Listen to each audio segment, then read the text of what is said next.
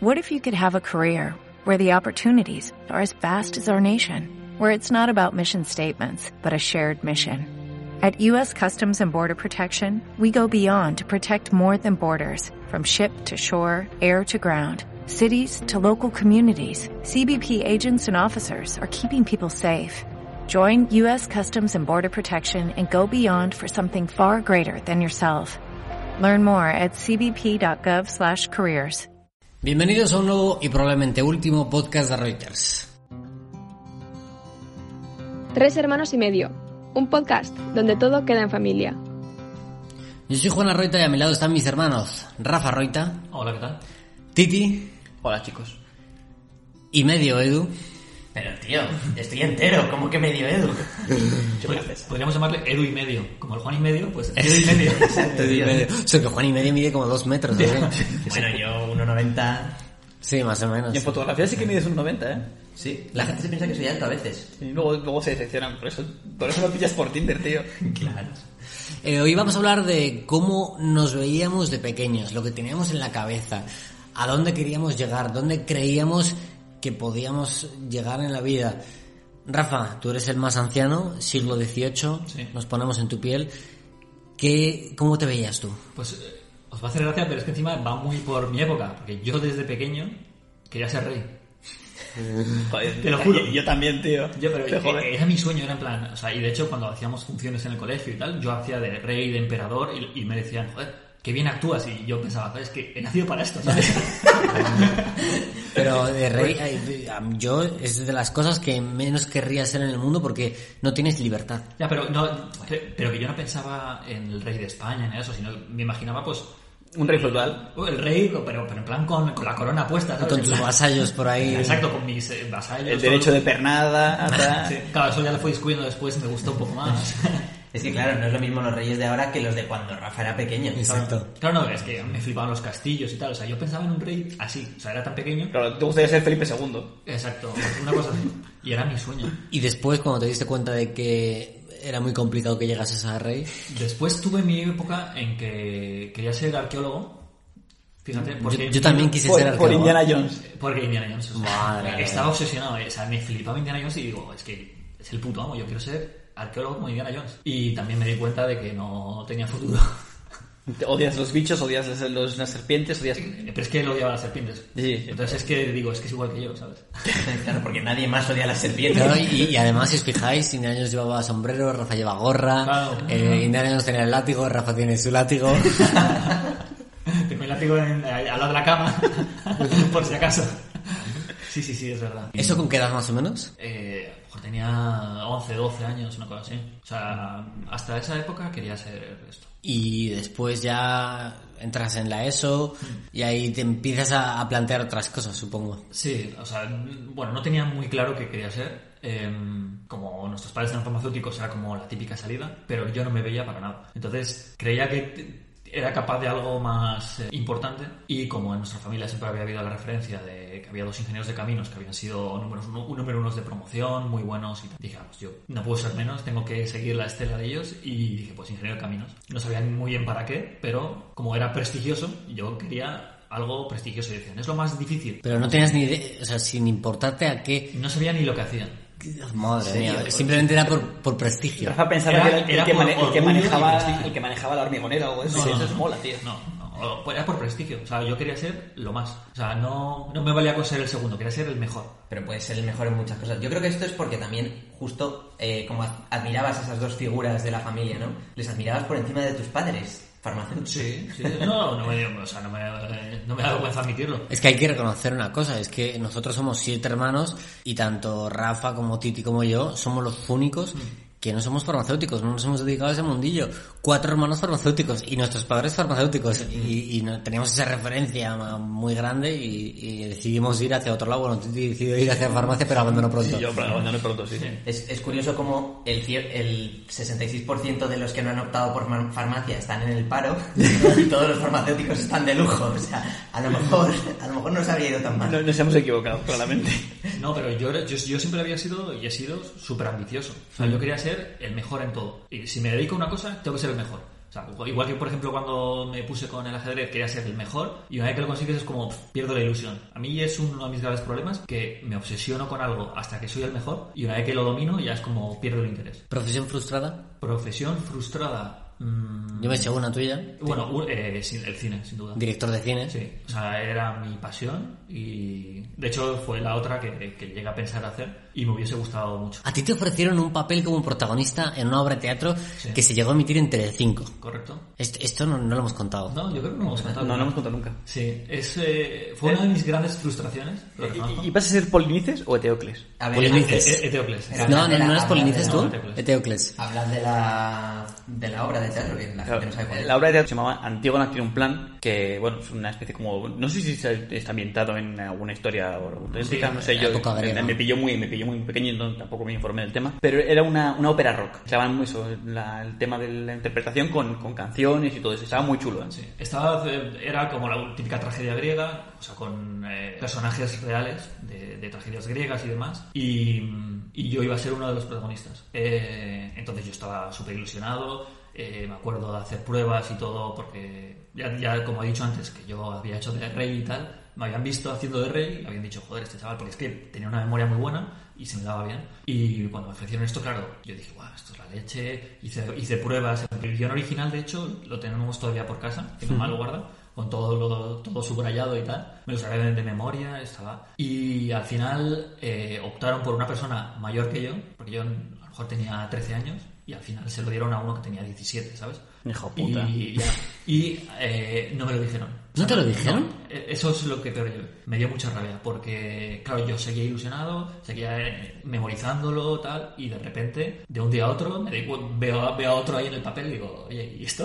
¿Y tú, y tú- o sea, tú fuiste al ensayo y viste a otro? ¿O cómo? Eh, no, no, o sea, es que no me avisaron. O sea, de- dejaron de repente llamarme y cogieron al otro. Madre mía. Lo hicieron muy mal. Y me, me dio mucha rabia. Creo que mi vida, creo que hubiese cambiado bastante si hubiese hecho ese papel. ¿Crees que te hubieras dedicado a un mundo más artístico? Estoy seguro, sí. Sí, porque era una cosa que me gustaba mucho y creo que tenía mucha creatividad y mucho que aportar. ¿eh? El que sí que consiguió un papel para esa obra de teatro fue Juan, por ejemplo, que y tú- tuvo un papel estelar, sí, sí, alucinante. ¿eh? Eh, ¿eras, ¿Eras un pollo o un pato? Yo era, un- yo era un, era un pollito.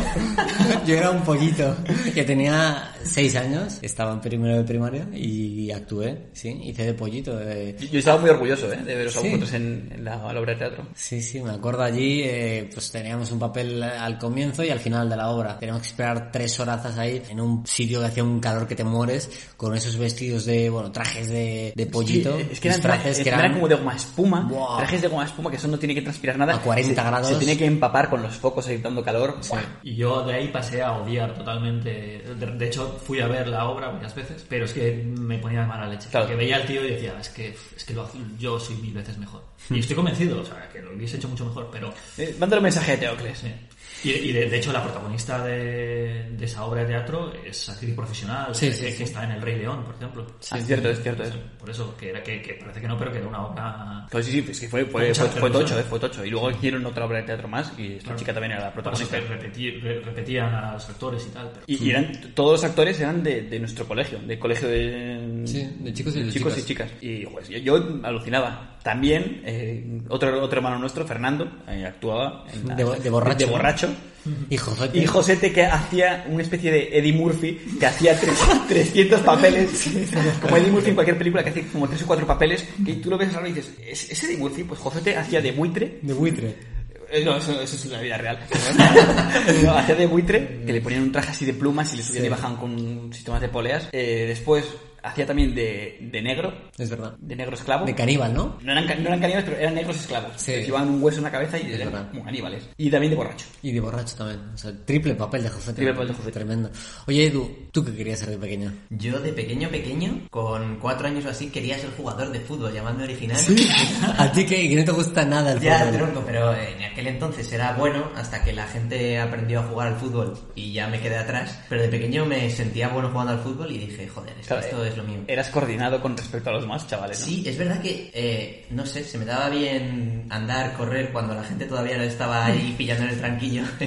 y era bueno, ya con seis años mm, me tuve que jubilar, dejé el fútbol. Llegaste a primaria y dijiste, uff, esto no es lo mío. Dije, este ha subido mucho el nivel, claro, eso ya era nivel casi profesional y nada, tío, tuve que dejar mi carrera futbolística estelar. Y luego, pues, no me acuerdo, es que he pasado por muchas cosas. Yo recuerdo que de pequeño te encantaban los coches, te encantaban. Yo, yo me acuerdo de ir a tu casa y tenías coches, tío, siempre coches deportivos, maquetas de coches deportivos, tal. Me flipaba verlos, porque encima a mí me flipaba abrir las puertecitas, mover el volante, que se moviesen las ruedas, y te veía que tenías tropecientos coches de esos, que me daba una envidia que me moría, porque yo quería jugar con esos coches, para meter mis Playmobiles ahí dentro y jugar con ellos. Al final se acabó siendo ingeniero, ingeniero industrial. Sí, o sea, cuando, cuando empecé a pensar en, estudiar ingeniería, estaba muy relacionado con eso. O sea, a mí me encantaban los coches, me empezó a interesar mucho lo de los motores, cómo conseguían la potencia, todo eso. Y dije, bueno, ¿qué hay que hacer para trabajar en el mundo de los coches? Y aunque est- estuve pensando también en dedicarme, o sea, me gustaba mucho la medicina y la ingeniería. Y tuve un tiempo que le daba vueltas a, a qué hacer, cuál hacer de los dos. Y llegué un momento, llegó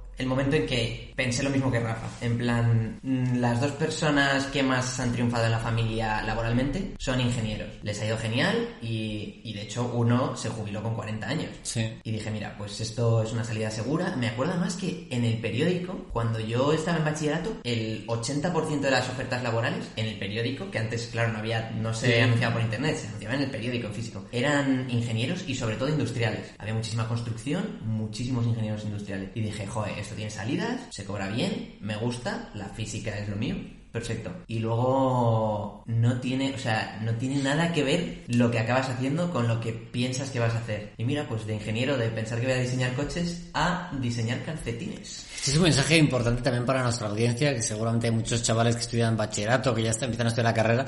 Eh, podéis tener referentes, pero no esperéis ser como ellos en, en el futuro. Eh, mirad dónde están ahora mismo Rafa y Edu. Bueno, yo me jubilé antes que mi tío. yo tenía que ser mejor, pues me jubilé antes. Bueno, yo me jubilé antes que tú, Exacto, y, con 26. Es una- una que ya ya me jubilado. una carrera por la ya me jubilación. jubilé con una casa y con un estatus, chaval. Eso es verdad. yo con una marca de calcetines y con un estatus. Para que ya jubilarme con una casa si puedo jubilarme en tu casa, Rafa. Joder, titios, titios ahora todos, eh. No, a ver, lo, lo que pasa es que sí que es cierto que, que tú tienes una idea, o sea, yo pensé, de- pensaba que a los 30 años ya estaría forrado, eh, tendría una vida, porque claro, es que es verdad que nuestros tíos a los 30 años ya tenían una carrera de éxito, estaban forrados, mm, viviendo en el extranjero, genial, y, y me imaginaba mi vida con 30 años y no se parece en nada a lo que ha terminado siendo, que ahora vivo con, con 31 años con compañeros de piso que realmente eh, a muchos de ellos no les conocía antes de entrar en este piso. Bueno, que entraran ellos. Y no sé, no me imaginaba mi vida así. O sea, lo típico que dices, con 30 años ya tendré familia, hijos, un trabajo súper estable. No tengo ni trabajo estable, ni familia. O sea, y al final es lo que he elegido realmente. Pero que cambian tus preferencias mucho con los años. Es que nos imaginamos cuando tenemos 7, 8, 10, 12, incluso 15, eh, 18 años, que cuando lleguemos a los 30 ya nuestra vida va a estar hecha, que tendremos una casa, que tendremos hijos, que tendremos un perro, o en vuestro caso, en el mío, ¿no? Eh, pero que, que, que esa vida que hemos visto en nuestros padres ya también la tendremos igual. Y luego al final nos hemos dado de bruces con la realidad que hemos sobrepasado ya los 30, todos menos Titi. Bueno, pues no, no estamos en, en- ese punto ni, ni, ni de cerca. Titi. Bueno, ¿qué quieres? ¿Cuente mi experiencia? Venga, cuéntanos, cuéntanos. Tú, tú qué- bueno, eh, esta es muy divertida, Titi, porque quiero que cuentes lo primero que dijiste tú que querías ser de mayor. Tú querías ser como el abuelo. Yo quería ser ganadero, pero ganadero de dinero. Y, y esa era mi, mi aspiración, ganadero de dinero. Eso lo dijo el puto Titi con cuatro años. Que querías cultivar dinero, o sea, en plan... Que ese tío ganade- ganadero, pero, pero ganadero de, de, de vacas de dinero, tío. Dice, menudo chollo. ¿Te imaginas? ¿Qué querías? Que había animales que eran dinero. Ah, que, ah, que no los hay. Bueno, algo de dinero dan, pero no, no sé yo. Y después, eh, yo soy siempre soy muy troll, no sé, soy muy raro. Y, y luego tuve una época en la que quería ser suicida. No sé, no sé qué. No sé. Qui- qui- Quiero, quiero llam- me gustaría llamar al sindicato de suicidas, eh, preguntarles que si eso tiene salidas, tiene futuro, eh, la, la pensión la cobra después o no. No, no entendí muy bien. El, pero yo- me refiero a suicida. De, es que no tiene ningún sentido, porque yo, yo lo, lo- lo pensaba como el tío que saltó de un edificio. O sea, no, no, no un terrorista, no, suicida. Un tío que saltó de un edificio. ¿Cómo querías ser suicida? O sea, No, ¿qué- no tiene sentido. o sea, pero- como, pero objetivo en la vida. No, pero yo, yo- yo pensaba que saltar de un avión. A lo mejor era paracaidista, ¿sabes? Pero suicida. En plan, un loco. ¿Pero y qué le veías? ¿Dónde veías el, el atractivo a eso? No sé, a, a hacer locuras. ¿Le veías futuro a esa carrera? No sé, yo, yo pensaba que tenía salidas, luego la realidad me, me dio de bruces, pero yo veía salidas en eso. Y después, pues hombre, eh, hubo un tiempo en el que no sabía qué quería ser. Eh, Juan era como mi referente, pero después me fijé cuando llegó la ir pensando en qué, qué vas a estudiar en el futuro. Rafa se convirtió en el. Yo quería ser como Rafa. Yo quería ser ingeniero de camino. Pero cuando acabé el bachillerato, no me dio la media ni por asomo, porque la media cuando tú entraste, Rafa, en, en camino sería un 5. Eh, 5 con 9 mi año, si no recuerdo. Vale, eh, cuando fue mi año era un 10,6. O sea, pasó de un año de un ser un 5 y pico a ser un 10,6. Imposible, inabordable eso. Comí un rabo enorme en la selectividad. eh, no llegué ni por asomo al, a un 10,6. Y entonces eh, se, me acaba, se me acababan las, las opciones. Yo eché en, en caminos, eché en obras públicas. eh, las medias estaban por las nubes. Y entonces mi- mis padres empezaron a decirme, no, farmacia, farmacia, que es un valor seguro, eso vas a tener trabajo sí o sí, vas a tener trabajo sí o sí. No, y tener razón. Y no, desde luego tienes razón. O sea, y yo pues entré farmacia, pero tío, eso no estaba hecho para mí. Para empezar, estudiar no está hecho para mí. pero no, no estaba hecho para mí el tema de farmacia. No me gusta. eh, no me gusta la farmacia porque algún verano nos han llevado a castigados a trabajar en la farmacia. Sí. Y, y aquellos, no sé, lo peor que se te puede hacer a un chaval eh, en verano ir a trabajar a la farmacia. ¿eh? A Muchi, a nuestra hermana pequeña, le flipa. Sí. Eh, ella iba a la farmacia encantadísima, con cinco años atendiendo a la gente. Yo no puedo, tío. Yo es que no, no soporto la farmacia. No, no soporto que venga un señor a contarme sus penas y, o una señora encima, "Ay, es que tengo aquí chacha". Es que señora, es que no me importa. Si ves las medicinas o coja lo que quiera, pero déjame en paz. Entonces, el tema de la farmacia yo no, no, no, estoy, no estoy hecho para eso. Y, Entonces, y- y ahora, Titi, en tu caso podemos preguntarte, ¿y ahora qué quieres ser? Tío, pues es que Todavía no lo sabe.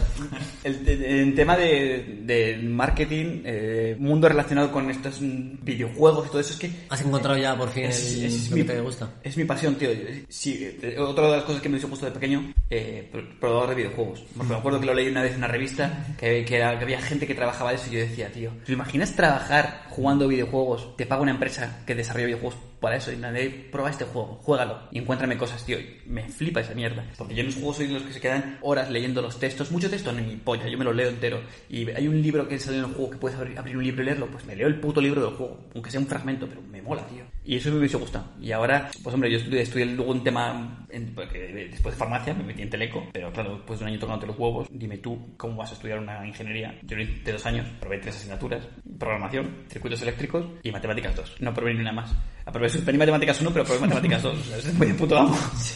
Y, y después, nada, mm, vi que no era lo mío, que lo mío era más eh, tema de memoria de letras y, tal, y estuve pensando entre ADE y el grado en comercio. Estuve mirando y vi que el, el grado en comercio en Valladolid tenía el primer y segundo curso como bastante relación con entre mm, ADE y marketing y relaciones públicas. Y entonces me decanté por por comercio, que me gusta, pero mm, no tiene las salidas que tendría, por ejemplo, farmacia o ingeniería, o las que salidas que puedes tener tú como periodismo en este mundo que está tan, tan abierto ahora mismo. Mm. Y cuando tú tenías 18 años, llegas a la universidad, ¿cómo creías que sería tu vida con 30? O con 29 que tienes ahora. Esperaba tener trabajo, tío. Eso es lo más triste. Yo esperaba ya estar trabajando en plan de tener 20 26 años y estar trabajando. Y eso es un bajo muy serio. Porque es que han ido llegando mierdas y, y, a- a- entre, entre mi vagancia y mi, mi, mi dejadez y, y que las cosas van mal, lo veo cada vez más difícil. Y de hecho me planteo ya muy seriamente marcharme a, fuera, al extranjero, a, a trabajar de lo que sea. Que quieren que pique piedra, pico piedra, coño, lo que sea. Pero, o sea, tu único objetivo cuando eras un poco más joven era decir, oye, tendré trabajo con 26 años. Pero sin saber cuál. Esperaba, esperaba tener trabajo. O sea, ya está. Esperaba tener, esperaba tener trabajo, porque llegó un- ya era un punto con 18 años que no sabías qué quieres hacer. O espero tener un trabajo que me guste. No sabía ya si quería ser X o, Y. Me daba un poco igual. Porque estás tan... Te han dicho en el, colegio, te han dicho, no, no sé qué, deberías estudiar no sé cuál, esto- esta carrera tiene muchas salidas. Las típicas mm, charlas de orientación que te hacen en, algunos colegios, eh, que te llevan y dicen, no, pues mira, derecho tiene muchísimas salidas. Derecho puedes hacer trabajar de lo que quieras. Derecho. Mira, puta mierda. ¿Dirías que la del tema laboral ha sido la mayor frustración de tu vida? Sí, sin duda. A mí me, y, a día de hoy me frustra el echar currículums y, y ver que o que retiran las ofertas o que, o que no doy el perfil porque piden un perfil más senior. Y digo, "Ojo, más senior que 29 años, tío, ¿qué, qué coño quieres? Eh, Edu, en cuanto a frustraciones, ¿cuál dirías tú que es la, la que más, la más bestia que te has encontrado en tu vida o en los últimos, en tu vida laboral sobre todo? Ah, sí, porque amorosa. No, joder, no, eh. no, Exacto, tenemos una para hacer un podcast diario, ¿eh? Claro. En mi vida laboral, yo creo que el hecho de intentar buscar trabajo aquí al volver a España y ver que no, que, que era imposible encontrar. Bueno, cuando volví sí que había, había cosas, pero solo me querían para exactamente lo mismo que había hecho en el trabajo anterior. Y era algo que no me gustaba nada.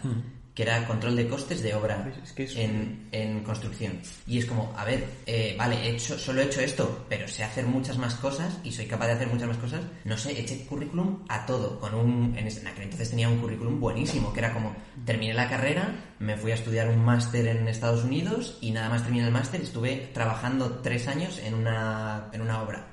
Había ido muy bien, pues mm, daba igual, o sea, no valoraban absolutamente nada más que, oye, has trabajado tres años de controlador de costes en una obra, solo puedes volver a trabajar de esto. Eso. Y fue lo único que encontré un trabajo, pero eh, me pagaban poquísimo y, y me mandaban, no me decían ni a dónde me mandaban, o sea, era una oferta un poco ridícula. Y, y nada, me desesperancé y empecé a, a ver cómo buscarme la vida por mi cuenta. Y así nació Rights. Control de costes. ¿Y qué fue de la empresa en la que trabajabas? Pues la empresa en la que trabajaba mm, debe ser que no llevé yo muy bien los costes porque...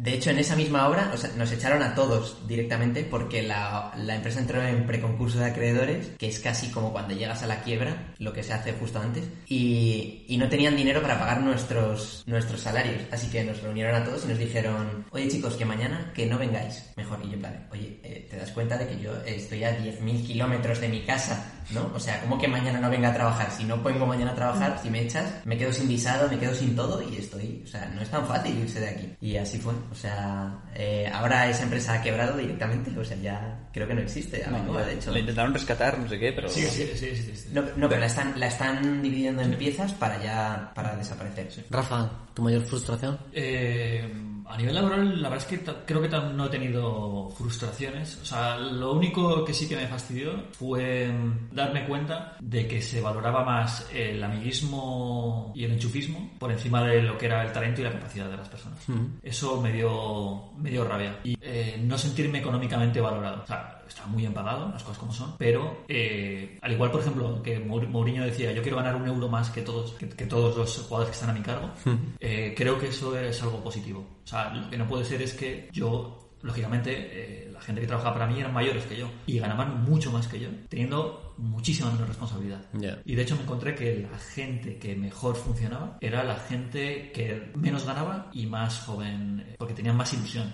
Había gente desganada que, lo único- que tenían unos salarios desorbitados y, y no tenían ilusión. Y luego es que no sacaban el trabajo adelante. Y además gente es que no apreciarían lo- el dinero ni lo que están ganando. No. O sea, no lo valorarían. No, porque venían de otras épocas. No, eh, y Eh, además más bollante a nivel económico. Claro, exacto. Y mucha gente pues era pues amigo de y estaba allí por esa razón. Entonces en ese sentido me llevé una... Yo creo que es la mayor frustración en plan como decepción. No, frustración yo diría la, la posición. ¿Frustración la posición? Sí, no, pero no sé. Tampoco O También te quitaste un peso encima, ¿eh? Sí, y no sé, son épocas y bueno, pues aprendes cosas, pierdes cosas, pero igual que no me arrepiento de haber dejado en su día el trabajo, porque lo hice convencido y la vida te lleva por ciertos caminos y... Has sido muy feliz eh, habiéndolo hecho eso. O sea, Ah, has, sí, disfruta- sí, disfrutado. Sí, sí, porque estabas en, un, estaba en una vorágine y un bucle que no era consciente de lo que... No era con- ni consciente ni valoraba lo- todo lo que tenía. Entonces, Y, y, de hecho, a raíz de que dejaras de trabajar, yo eh, noto que se fortalecía como nuestra amistad en- de los Reuters. Sí. Desde que Rafa como que volvió, eh, siempre habíamos sido Juan, Edu y yo, y luego como que entró, apareció Rafa más rejuvenecido, el Rafa joven. Sí, sí.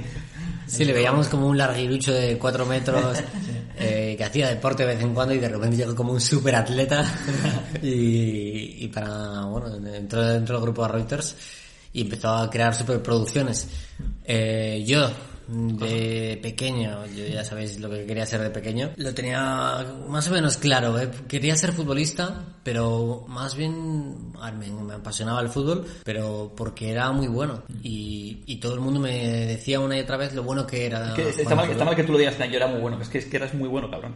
Sí, y, y eso era como, no, no, es evidente que vas a ser futbolista. Pero yo con 9, 10 años también tenía claro que quería estudiar y que iba, si me preguntaban, ¿qué quieres ser mayor? Yo decía, bueno, pues, y pensaba alguna otra carrera. Eh, yo ahí también tenía como referente a, a Rafa. Rafa, igual que Rafa tenía a, a los tíos de, de referentes, yo le tenía a Rafa. Y si, Rafa quería ser ingeniero, pues yo decía, pues yo también quiero ser ingeniero de caminos. Y tuve durante un corto espacio de tiempo eh, esa intención de ser ingeniero de caminos. Luego, obviamente, en matemáticas era nefasto.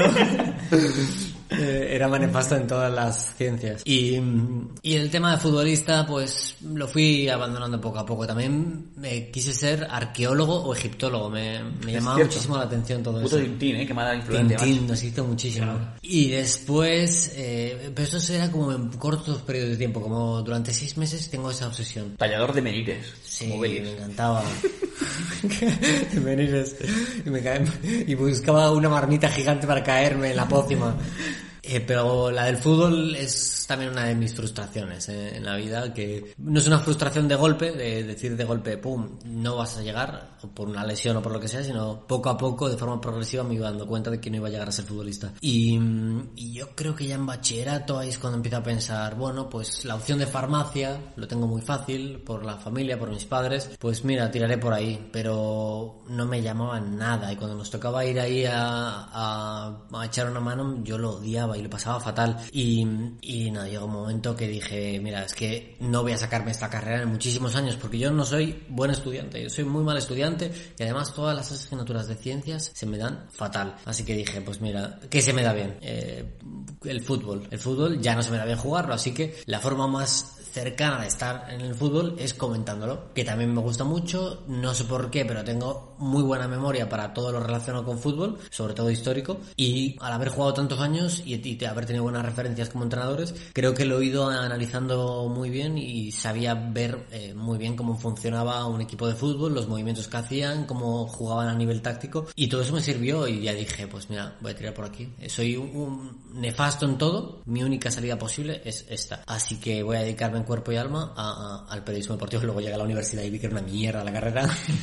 y dije, "Pe- pero era mi pasión, era mi vocación. Así que dije, yo no voy a ir a clase, yo voy a, bueno, voy a las clases obligatorias para sacarme el título y ya está. Pero voy a montar mi propio medio de comunicación, voy a hacerme periodista fuera de las aulas. Y, y eso es lo que hice. A mí me llamaba mucho la atención que cuando estabas, creo, todavía en el colegio, eh, hacías revistas de fútbol, pero, o sea, una revista de fútbol que hiciste como de ciento y pico páginas con como la como Sí. una guía de todos los jugadores de todos los equipos de Europa y Sí. todo eso, y que ni siquiera estabas en la uni ni nada y lo hacías por, por diversión. Sí, con mi primer blog lo, lo hice y además con las fotitos de...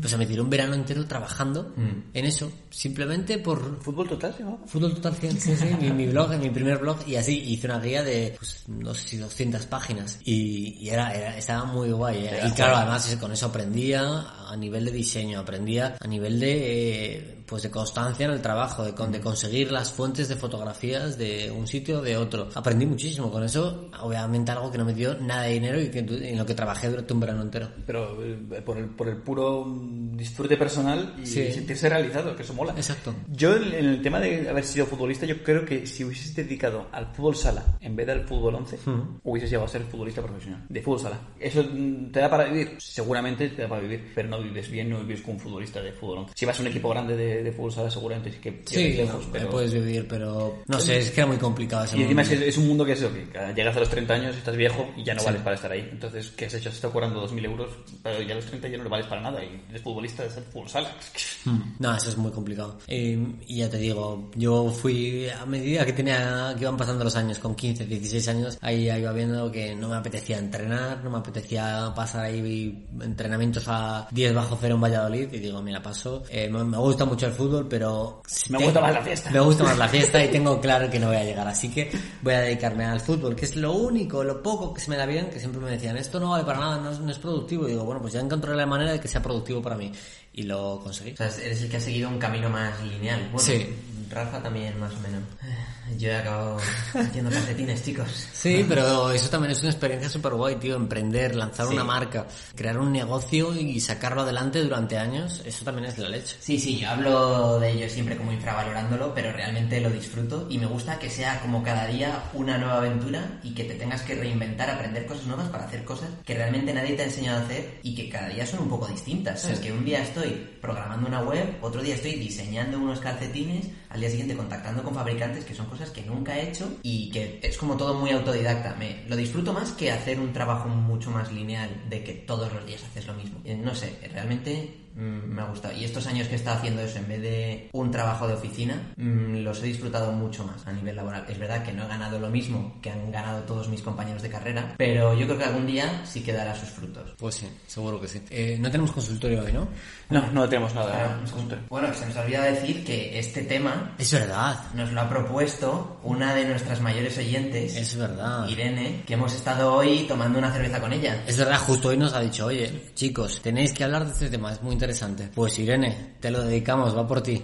Eh, que además Irene eh, da clase a alumnos de, pues, de secundaria y no sé si también de bachillerato. Hasta primer bachillerato. hasta primero de bachillerato y, y y muchos de sus alumnos están en una situación en la que nosotros estuvimos en su día con muchísimas dudas acerca de nuestro futuro. Podemos hacer una red de tráfico de exámenes y entonces ganamos un dinero, tío. Claro, he- he- hemos dicho, hemos dicho en este podcast lo de copiar con los bolis. No lo hemos dicho. Ah, menos mal, vale. Irene, ya, ya, ya puedes ponerles este podcast a los chicos. Pero no les pongas el anterior, importante. O si, bueno, o pónselo y, y pillares a todos. Eh, nada más, no hay consultorio. No hay consultorio entonces. hoy. No hay consultorio. Os recordamos que podéis dejarnos vuestras consultas en audio, preferiblemente, en nuestro Instagram, arroba a Reuters. Y podéis seguirnos en nuestras redes sociales personales, arroba Rafa Roita. Arroba Edurroids. Arroba Tita Roita. y arroba el Rubius WTF. Eh, muchas gracias por estar ahí, muchas gracias por seguirnos y nos escuchamos muy pronto. Chao. Chao. Chaito. Chaito, nenas. Tres hermanos y medio. Un podcast donde todo queda en familia.